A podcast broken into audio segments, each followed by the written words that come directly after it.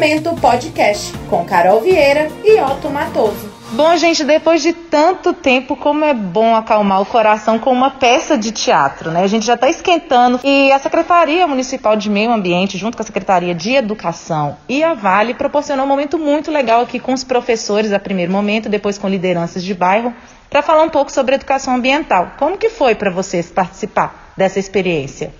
Bom, meu nome é Flávia, eu estou diretora de Planejamento Ambiental aqui na Secretaria de Meio Ambiente. Para nós foi um presente muito grande, principalmente porque planejamos em conjunto, né, inclusive a abordagem do tema, e queremos incentivar isso, porque a arte realmente ela tem uma capacidade transformadora. Ela abrange vários temas e consegue tocar as pessoas. Porque quando a gente fala de meio ambiente, a gente também precisa falar em consciência e sentimento, né? Então, foi muito positivo e esperamos que essa parceria se prolongue né, no tempo. Muito legal, né, Fábia? Porque o incentivo também é muito importante para essas práticas, né, Denis? A Vale tem essa proposta de trazer essas estruturas interessantes de interação com a comunidade, né? Carol, bom dia a todos. Meu nome é Denis Duarte, do Programa de Educação Ambiental da Vale. A gente vem hoje né, trazendo essa, essa proposta de trazer educação de uma maneira lúdica mas falando de situações sérias que a gente encontra hoje com relação à queimada e descarte de resíduo.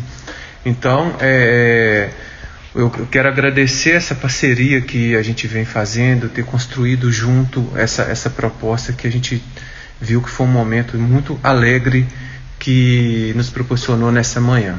Sim, é muito importante a gente falar desses temas aqui que abarcam o município, né, Denis? Principalmente as queimadas. A gente escutou vários exemplos de moradores que vivem essa situação e a gente precisa conscientizar a população, porque, inclusive, existe uma lei municipal que traz essa multa, né?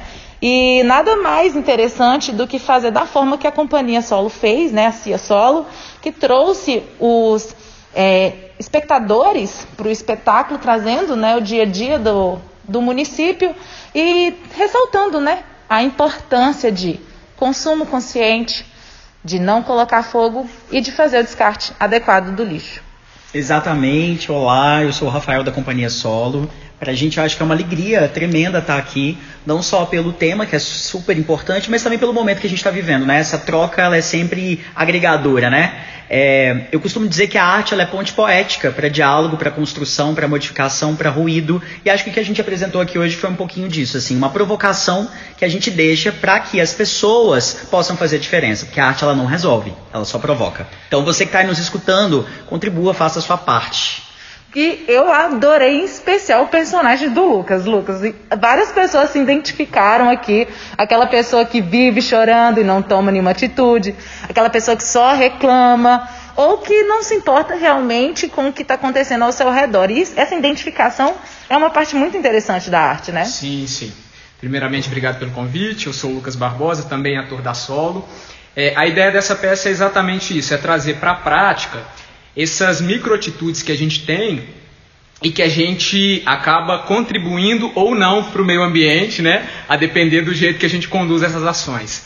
É, e é importante, sobretudo que a gente está falando com professores né, e professoras, então quando a gente dá é, alternativas mais é, lúdicas e dinâmicas para eles abordarem esses assuntos com as crianças, a gente consegue talvez uma assertividade maior, né? Porque quando a gente pega os livros didáticos, que eles estão falando de chuva ácida, buraco na camada de ozônio, tudo parece muito longe, né? E quando a gente traz para uma torneira que fica muito tempo pingando ou aberta, para uma luz que fica acesa sem necessidade, é, para uma televisão que fica ligada sem ninguém estar tá assistindo, a gente traz ali para a prática apontamentos, né? Tipo assim, olha, isso aqui não é legal para o meio ambiente. E eu acho que é, é, é, dessa forma que a gente pode já imbuir nessas crianças esse sentimento de cuidado com o planeta, né? E com, enfim, a casa que a gente vive. Com certeza, e fica um convite para quem está nos escutando, porque eu escutei aí que houve uma cobrança de que esse teatro tem que voltar para todas as escolas, viu?